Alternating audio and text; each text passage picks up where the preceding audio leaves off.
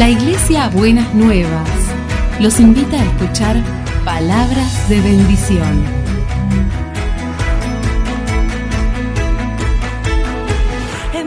Si desean asistir a nuestras reuniones, los esperamos en Avenida de Lepiane 3925, esquina Subiría, Bajo Flores, Ciudad de Buenos Aires.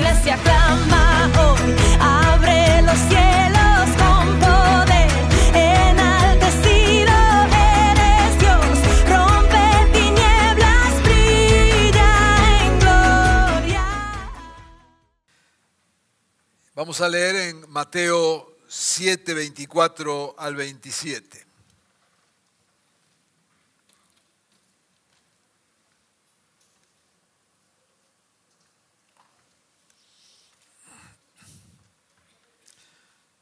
Brevemente queremos compartir esta palabra, tenemos luego la cena del Señor.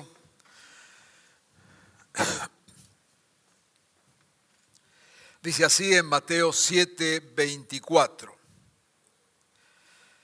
Por tanto, todo el que me oye estas palabras y las pone en práctica es como un hombre prudente que construyó su casa sobre la roca. Cayeron las lluvias, crecieron los ríos, soplaron los vientos y azotaron aquella casa. Con todo, la casa no se derrumbó porque estaba cimentada sobre la roca. Pero todo lo que me oye, pero todo el que me oye estas palabras y no las pone en práctica, es como un hombre insensato que construyó su casa sobre la arena. Cayeron las lluvias, crecieron los ríos, soplaron los vientos, azotaron aquella casa. Esta se derrumbó y grande fue su ruina. No voy a entrar en los detalles de esta parábola en esta mañana, pero básicamente lo uso para recordar que nos enseña cómo permanecer firmes en medio de circunstancias adversas. Usa aquí la imagen de una casa que soporta una gran tempestad. En uno de los ejemplos, la casa resiste los embates de esta tempestad por el hecho de estar edificada, dice ahí, sobre la roca, o sea, sobre una base sólida. En otro ejemplo, la casa soporta la misma tempestad, pero se viene abajo por haber sido construida sobre terrenos La enseñanza de la parábola es que, por supuesto, quien construye sobre bases sólidas, y en la parábola es la obediencia a la palabra de Dios, quien construye de esta manera permanecerá a pesar de las tempestades. La palabra que queremos compartir hoy es firmes en tiempos de zozobra.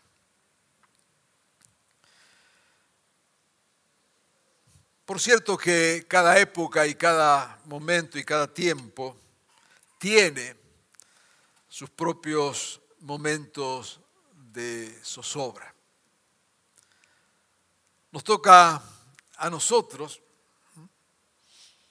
si pensamos zozobras a nivel eh, social, nos toca ver y pensar y también preocuparnos y en algunos casos también ser conmovidos y afectados directamente por estas cosas. Algunas son lejanas, como por ejemplo lo que significa en este tiempo todo el caso de los refugiados, especialmente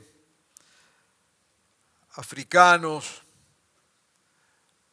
de pueblos rodeando el Mediterráneo, que quieren llegar a Europa. Y usted quizás ha visto en la televisión, en las noticias,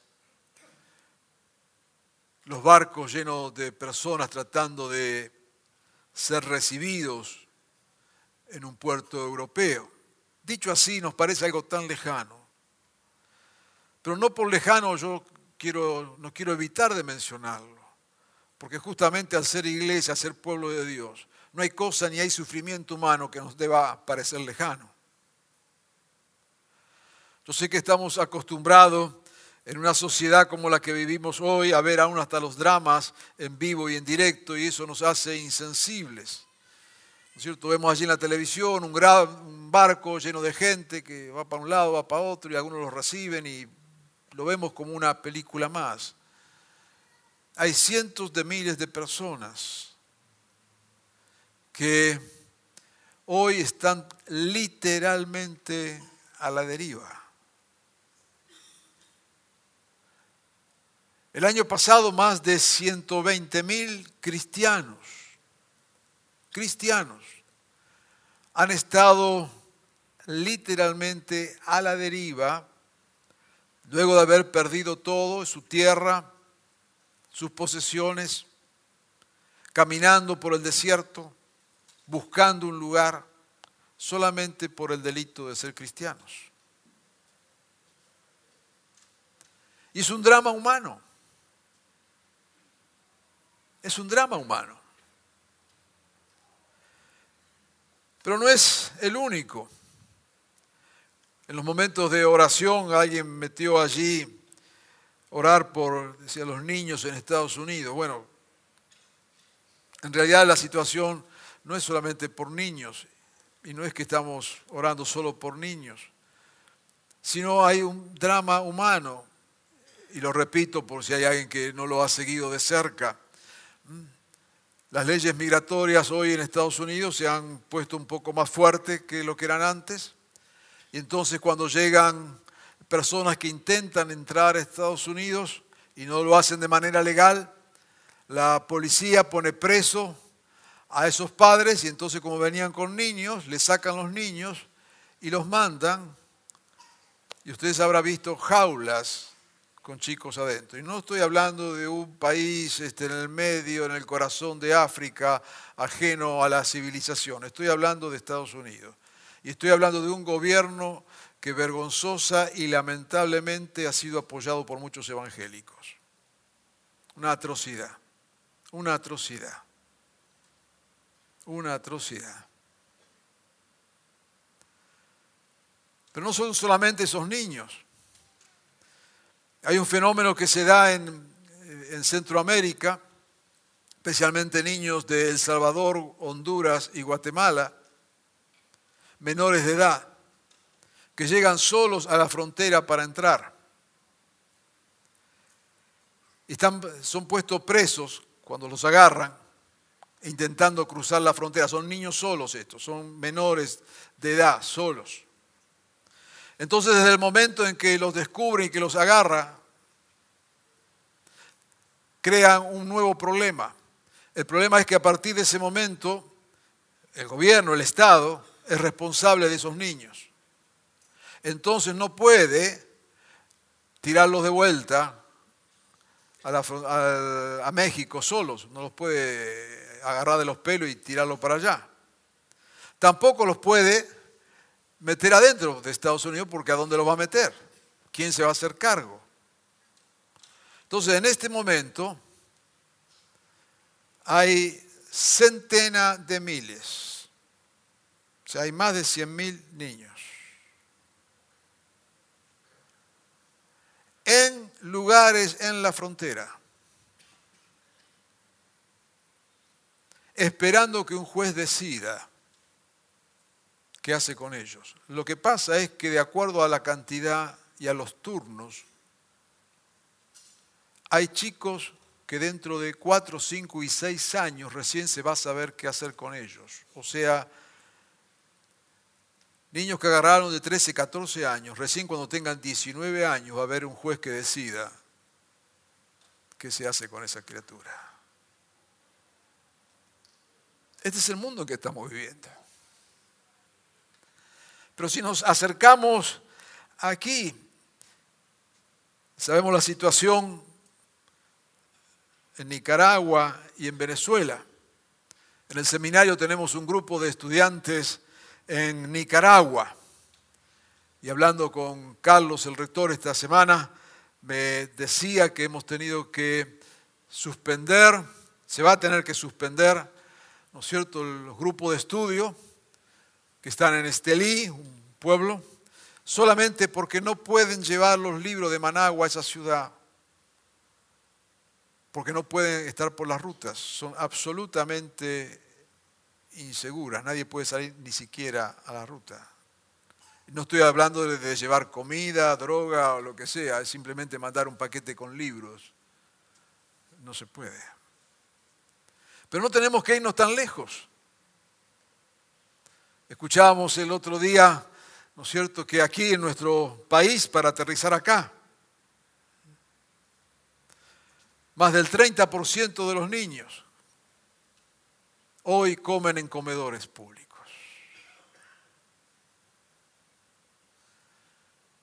No tenemos que irnos tan lejos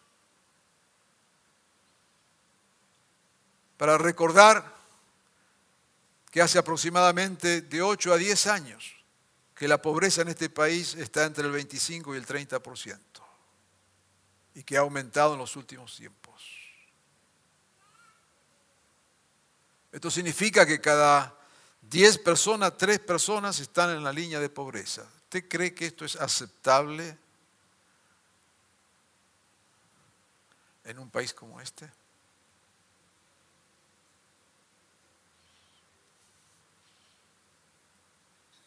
Ni qué decir las cosas que nos afligen en estos últimos días. Ni qué decir lo que acabamos de mencionar, esta ley que intenta pasar sobre aborto libre y gratuito. Que una vez más queremos ser claros en esto. Nuestra posición es a favor de la vida, pero no somos talibanes de la vida.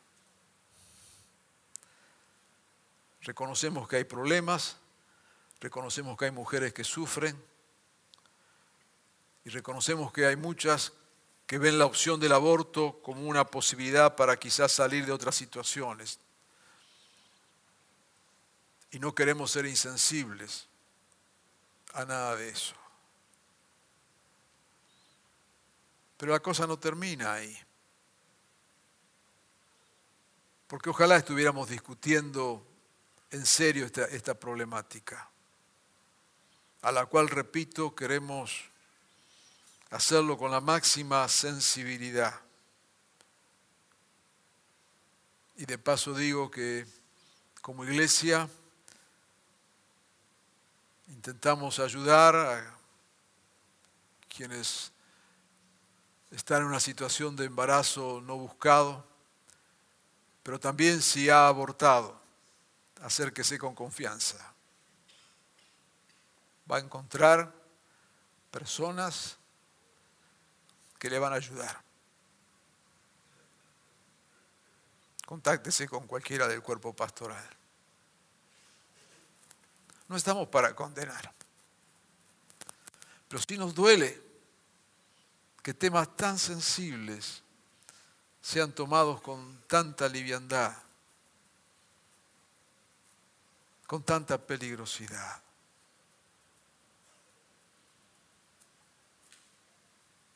con tanta superficialidad. Chiquitas adolescentes, 12, 13 años, defendiendo el aborto. No saben ni cómo tener sexo defendiendo el aborto. Eso marca dónde está nuestra sociedad. No es una cuestión política, que ya bastante tenemos con eso. Marca dónde está nuestra sociedad. Cuando usted escucha los legisladores, ¿no es cierto?, que dicen que son indecisos. Yo quiero decir una cosa, cómo funciona. A esta altura no hay personas indecisas, mucho menos personas a nivel de un legislador con toda la información que tiene. Los indecisos son los que hacen el gran negocio, porque esperan hasta el último minuto para vender su voto. Los indecisos son los más inmorales, no son los que no saben qué hacer y están dudando si hacer el bien o el mal. Los indecisos son los que están dispuestos a vender su voluntad. Uno puede estar indeciso cuando comienza una discusión, no puede estar indeciso al final de la discusión. No quiero tirarle pálidas, como se dice. Y hablo así lentamente para que entendamos. Entonces decimos, bueno, estamos acá. Estamos en esto. Ahora, desde acá es que entonces yo quiero leerle un texto. Porque claro que estas cosas nos afectan. Y claro que nos conmueven. Y claro que nos sacuden. ¿No es cierto? Y claro que nos llenan de preocupación y de aflicción. Pero mire lo que dice la palabra de Dios en 2 Crónicas 15. Del 1 al 7. El Espíritu de Dios vino sobre Azarías, hijo de Odeb. Estaban viviendo otras circunstancias, pero también estaban viviendo situaciones difíciles y de zozobra. Y este salió al encuentro de Asá y le dijo, Asá y gente de Judá y de Benjamín, escúchenme. Y acá viene una palabra de Dios para ese momento. El Señor estará con ustedes, siempre y cuando ustedes estén con Él.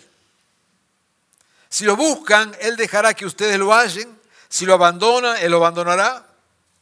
Por mucho tiempo Israel estuvo sin el Dios verdadero y sin instrucción, pues no había sacerdote que le enseñara. Pero cuando en su tribulación se volvieron al Señor, Dios de Israel, y lo buscaron, Él les permitió que lo hallara. En aquellos tiempos, mire usted qué interesante, no había seguridad para ningún viajero. ¿Le suena la palabra seguridad? Más o menos, ¿no? Le estoy hablando aproximadamente 2.600, 2.800 años atrás. Parece que nunca funcionó el tema, ¿no? Dice, en aquellos tiempos había, no había seguridad por ningún viajero, sino que los habitantes de todos los países sufrían grandes calamidades. Parece que estamos leyendo el periódico de esta mañana. Las naciones y las ciudades se destrozaban unas a otras, porque Dios las castigaba con toda clase de calamidades. Pero ustedes, y acá viene entonces, firmes en tiempo de zozobra, pero ustedes, manténganse firmes y no bajen la guardia, porque sus obras serán recompensadas. Amén. Así que el Señor está con ustedes y está con nosotros siempre y cuando nos volvamos a Él. Y en tiempos de zozobra, en tiempos de sacudidas, en tiempos de tempestades, mantengámonos firmes y no bajemos las guardias. Dice, sus obras serán recompensadas. Lo que está diciendo acá es Dios está a cargo. Manténgase firme. Lo que ustedes hacen está tomado en cuenta por Dios. No dependemos, como tantas veces decimos, eh, del movimiento de las circunstancias. Dios es bien consciente de eso, por supuesto. Pero es al pueblo de Dios donde Dios le dice, manténgase firme, porque Dios está en control de esto. Manténgase firme, no bajen la guardia el Señor les recompensará. El Señor estará con ustedes. Amén. La verdad es que no podemos manejar las circunstancias que nos rodean. Es muy poco lo que podemos hacer. Pero sí nos sirve, parados como nos enseñaba la parábola, parados sobre la roca eterna de esta afirmación. Dios está con nosotros. Dios está con nosotros. Y nada de lo que hacemos pasa desapercibido a los ojos de Dios. Dice, si ustedes se vuelven, y acá es un gran desafío que tenemos como iglesia del Señor, en este tiempo, más que nunca, en verdad, consagrarnos a Dios, volvernos a Dios, no dejarnos arrastrar por la misma tempestad, no ser parte de la misma tempestad, sino poder pararnos en la palabra de Dios, pararnos en el Señor, confiar en el Señor, volvernos a Dios. Y allí Dios nos mantendrá firme. Vendrán tempestades, muchos se caerán, de acuerdo a la parábola. Pero aquellos que se mantienen parados, firmes, apoyados en la palabra del Señor, en las promesas de Dios, son los que van a permanecer. Agarramos esta palabra, amén. Por supuesto que no son solamente cuestiones eh, sociales, también hay zozobras a niveles familiares, como siempre lo ha habido, y quizás con algún condimento nuevo, ¿eh? crisis en las parejas, crisis en las relaciones familiares, crisis financieras en la familia, que hoy afecta de una manera muy especial esto, situaciones propias de nuestro tiempo que afectan muy especialmente la familia. Alguien, un famoso autor, llamó a nuestro tiempo el tiempo del amor líquido, que significa el tiempo del amor sin compromiso. ¿No es cierto? Estaba leyendo el otro día también, y usted habrá escuchado, que también este tiempo quiere meterse el tiempo, dice, del poliamor que no es lo mismo, por supuesto, en esa visión, ¿no es cierto? Ni es adulterio, ni es poligamia. Poliamor es que todos estamos de acuerdo en que cada uno tengamos un montón de gente a la cual amar y tener relaciones con ella. Así que la pareja se junta y se ponen de acuerdo y dice, bueno, esta va a ser la pareja del poliamor. Vos te vas con quien quiera, yo me voy con quien quiera y seguimos juntos felices los cuatro.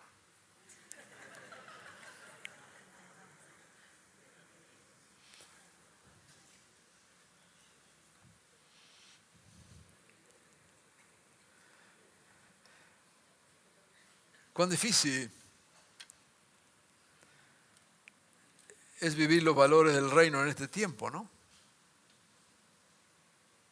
Y aquellos que están criando chicos y adolescentes. Sus obras en la familia. La adolescencia que se ha prolongado y entonces hay un montón de familias que tienen allí hijos ¿eh? de 20 años, 25 años que todavía lo mantienen al nene, la nena.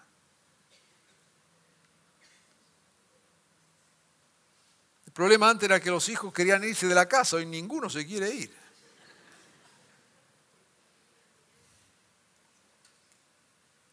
Pero también hay otras situaciones familiares que nos afectan y que tiene que ver con desarrollo de la sociedad, con la longevidad, la gente vive más tiempo.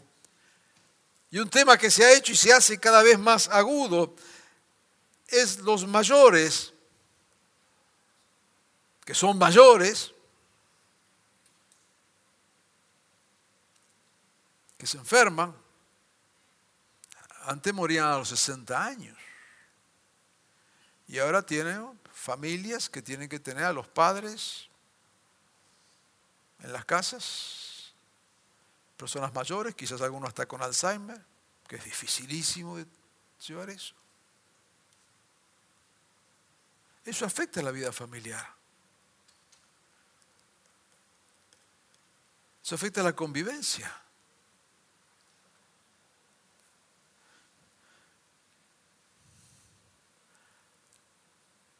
Zozobras.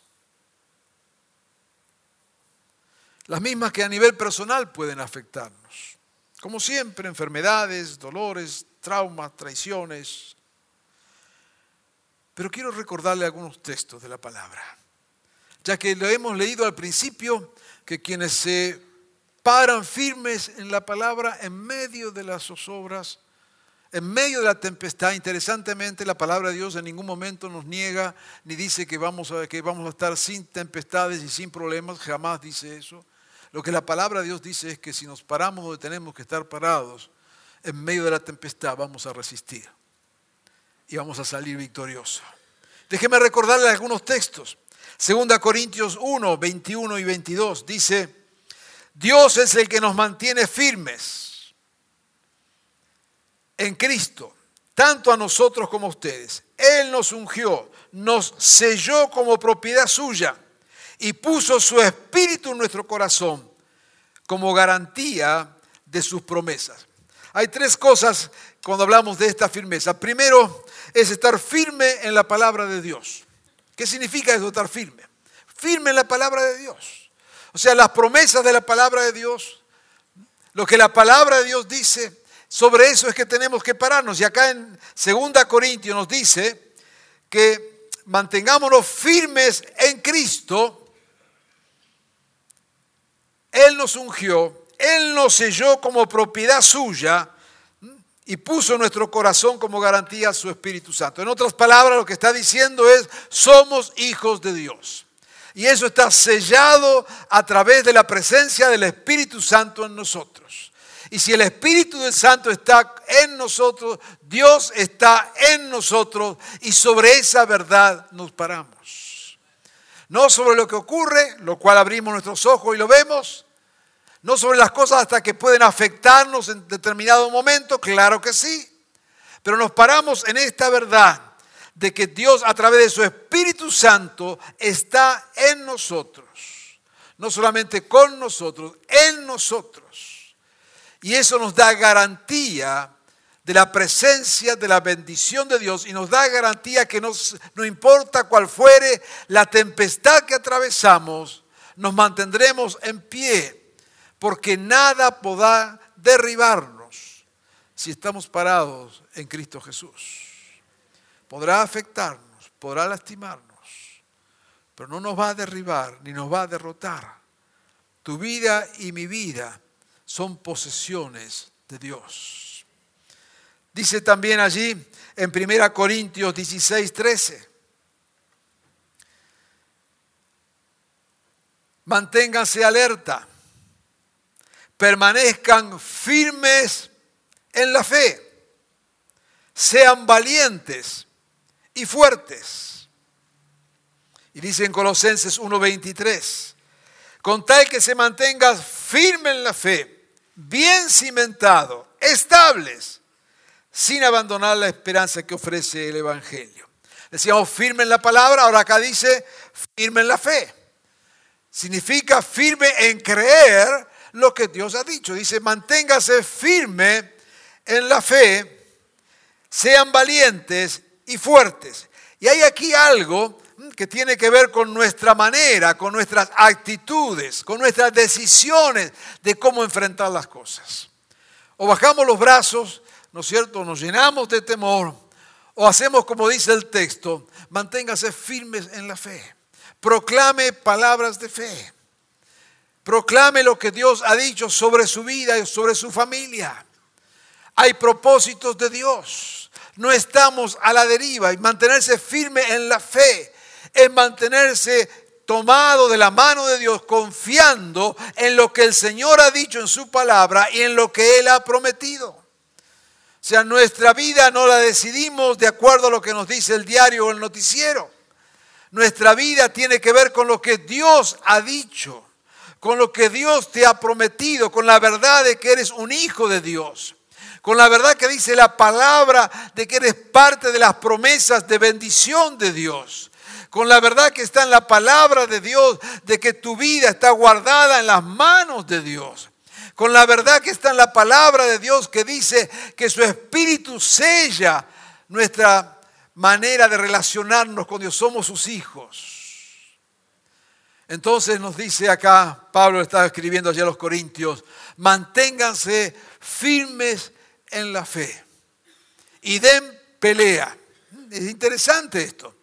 Eh, no se crucen de brazos, no tienen que esconderse. Dice, sean valientes y fuertes. Yo creo que la mejor manera de dar testimonio del Evangelio en este tiempo, en este tiempo, es levantarnos con valentía, con valor, siendo fuertes confiando en el Señor. Yo te animo a que lo hagas de esta forma. No te dejes abrumar por las tempestades que existen y que son verdaderas. como siempre solemos enseñar, sea el buen cristiano no es el que niega los problemas, sino que los enfrenta a partir de la palabra de Dios. El buen cristiano no es el que ignora, el que mira para otro lado, el que cierra los ojos. No es el que se levanta y cree que tiene fe, dice el problema no existe. Sí, el problema existe. El buen cristiano reconoce los problemas. El buen cristiano sabe que los problemas existen. El buen cristiano no niega los problemas ni las dificultades. El buen cristiano ve los problemas, ve las dificultades, acepta que eso está allí, pero frente a esa realidad se pone la realidad de lo que Dios ha dicho, de lo que la palabra de Dios dice y pone fe en esa palabra de Dios y enfrenta la realidad, no la niega, enfrenta la realidad a partir de la verdad inamovible de la palabra del Señor. ¿Vendrán tempestades y tormentas? Claro que sí, pero la casa que permanecerá es la que está edificada sobre la verdad inamovible de la palabra del Señor. Por eso el apóstol decía, tengan fe, párense firmes confíen. Y por último, el Salmo 33, 11. Porque nos paramos firmes en la palabra y firmes en la fe, pero también firmes en nuestra esperanza. Los planes del Señor, y subraya ahí, los planes del Señor quedan firmes para siempre. Los designios de su mente son eternos. Romanos 5.2. Por medio de Él y mediante la fe, tenemos acceso a esta gracia en la cual nos mantenemos firmes. Así que nos regocijamos en la esperanza de alcanzar la gloria de Dios. Firmes en la palabra, firmes en la fe, firmes en la esperanza. Los planes del Señor quedan firmes. Y es muy importante meter este tema de la esperanza. Porque no solamente estamos firmes en creer lo que la palabra de Dios dice y ponerle fe a esa palabra de Dios. No solamente estar firmes para resistir el presente, sino firmes para enfrentar el futuro. Hermanos, no permita que las tempestades clausuren tu futuro. No permitas que la adversidad le ponga un límite a tu futuro. Nuestra esperanza está en las manos de Dios. Muévete en esa dimensión de la esperanza en lo que Dios ha dicho. Las promesas de Dios no solamente tienen que ver con el pasado o cómo solucionar o enfrentar o confrontar el presente. Las promesas de Dios deben llevarnos a arrojarnos al futuro. No te detengas no paralices tu vida, no paralices tus planes, no paralices tus proyectos. Muévete en la dimensión de la esperanza de los hijos de Dios. Otra vez, que no es una ilusión, no es algo que se te ocurre a vos, sino en lo que Dios ha dicho. Dice acá el salmista algo que bien sabemos y lo hemos hablado tantas veces. Los planes del Señor quedan firmes para siempre. Cuando Dios ha trazado un plan, un proyecto para tu vida, no importa las circunstancias que lo rodean. Las circunstancias lo más que podrán hacer es demorarlo, pero el plan de Dios se va a cumplir. Muévete en esa verdad. No estamos a la deriva, ya no sé cómo decirlo en esta mañana, no estamos a la deriva. Y no te cierres a un futuro. No vivas al día mentalmente. No vivas zafando mentalmente. Atrévete a mirar hacia adelante. En estos tiempos, especialmente en estos tiempos de grandes tempestades, que las tempestades no sean el límite de tus sueños. Que las tempestades no significan las puertas que van a cerrar tu camino al futuro. Las tempestades solamente podrán moverte, conmocionarte, preocuparte, pero te paras en la palabra de Dios. Y una de las cosas que dice la palabra de Dios es estar firmes en la esperanza. Los planes del Señor quedan firmes para siempre. Lo vuelvo a repetir, Salmo 33, 11. Los designios, no tus designios, no los míos, los designios de su mente, de la mente de Dios, son eternos. ¿Quién puede ponerle punto a esos designios? ¿Quién puede poner límites a los designios de Dios? ¿Quién puede decirle a Dios, hasta aquí llegamos?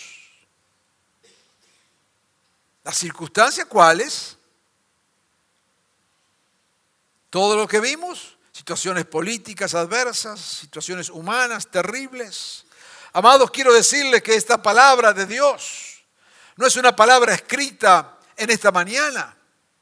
Es una palabra que ha venido por siglos y siglos, por milenios.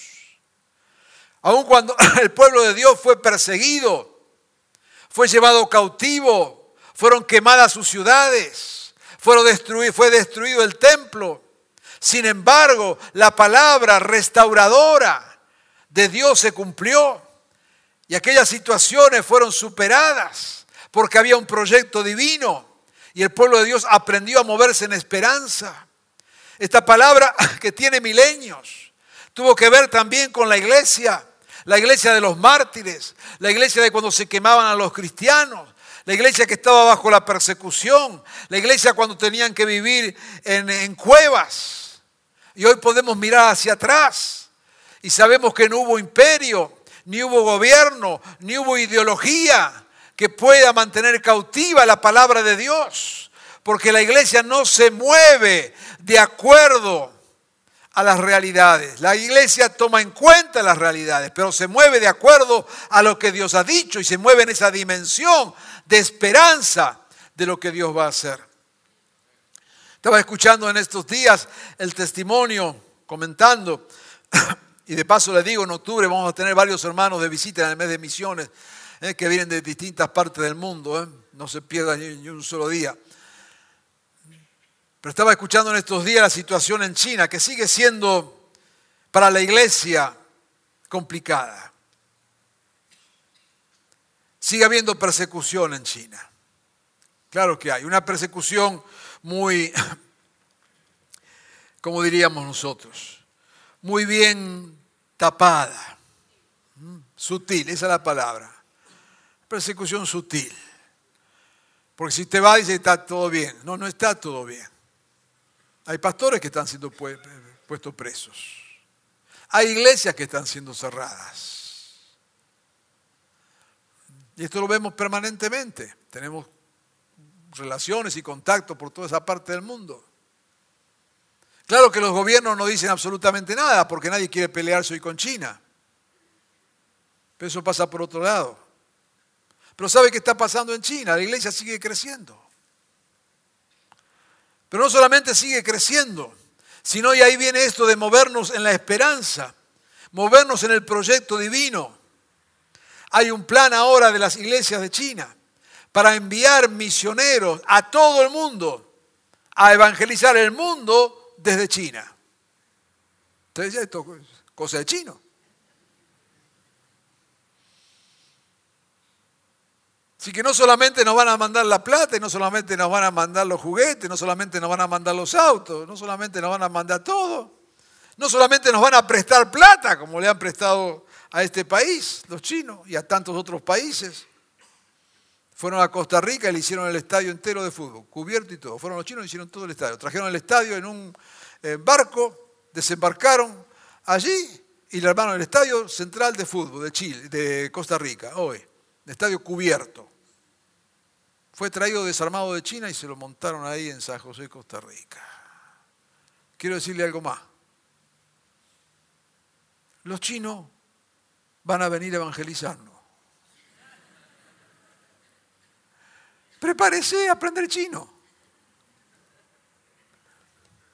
Ahora, ¿cómo es posible que una iglesia perseguida con templos que siguen hoy clausurando, con pastores que hoy siguen metiendo presos. ¿Cómo es que estén pensando en enviar misioneros a todo el mundo? Si no fuera por esa dimensión de esperanza que tiene el Evangelio de Jesucristo. Firmes en la esperanza. No permitas que las dificultades clausuren tu futuro. Porque no te mueves de acuerdo a las realidades históricas. Te mueves de acuerdo a los proyectos divinos. Y vos y yo somos parte de estos proyectos, firmes en tiempos de zozobra. Quiera el Señor que en estos tiempos estemos más firmes que nunca. No importa dónde te está afectando la tempestad. Si quizás a nivel social, tantos hermanos, decíamos venezolanos tenemos, ¿no? que vienen saliendo, escapando, buscando horizontes nuevos. No sean las cosas que nos afligen aquí en este país. No sean las cosas que quizás están tocando tu familia o aún tu vida personal. firmes en la palabra, en la fe y en la esperanza. Agárrate de eso y edifica tu casa sobre esta verdad. Vendrán ríos, vendrán lluvias y se mantendrá firme. Oremos. Padre bueno, cómo nos desafía tu palabra en cada momento y en este tiempo, Señor. Es cierto que vemos temblar la tierra con tanto drama humano en tantas partes del mundo, aún aquí en nuestro país. Es cierto, Señor, que vemos las familias sacudidas de una manera como nunca antes, aún enfrentando situaciones, desafíos nuevos, que humanamente ni, ni sabemos qué hacer con eso. Es cierto, Señor, que muchos están pasando situaciones personales difíciles. Pero hay una verdad más grande que estas verdades. Es que si nos paramos en la verdad de tu palabra, no importa la dimensión de la crisis. No importa si es apenas un viento fuerte o un gran tsunami. La casa permanecerá. Señor, nos aferramos a tu palabra. Nos aferramos en fe a lo que tu palabra dice. Que tú tienes, Señor, un propósito para nosotros. Que nuestras vidas están en tus manos. Que no nos abandonas, Señor, y, y como garantía de esto nos ha dado tu Espíritu. Pero también, Señor, el poder de tu palabra nos ayuda no solamente a superar las crisis, sino a soñar con un futuro diferente. Yo te pido, Padre bueno, que en esta mañana aquellos que están atravesando situaciones de tempestades, de zozobra, puedan encontrar firmeza en ti. Renueva la fe, renueva la esperanza. Señor, aquellos que están pasando situaciones de tormentas a nivel familiar o personal, en esta mañana puedan afirmar sus vidas en medio de la zozobra. Y dale, Señor, no solamente la certeza, la fe, la fuerza para resistir, sino también la fe para soñar, la fe para no claudicar el futuro, la fe para atreverse a creer que tus planes y propósitos siguen inalterables, porque no hay circunstancia humana que los pueda impedir. Danos, Señor, de esta fe en esta mañana y renueva nuestra esperanza. En tu nombre, Jesús. Amén y amén.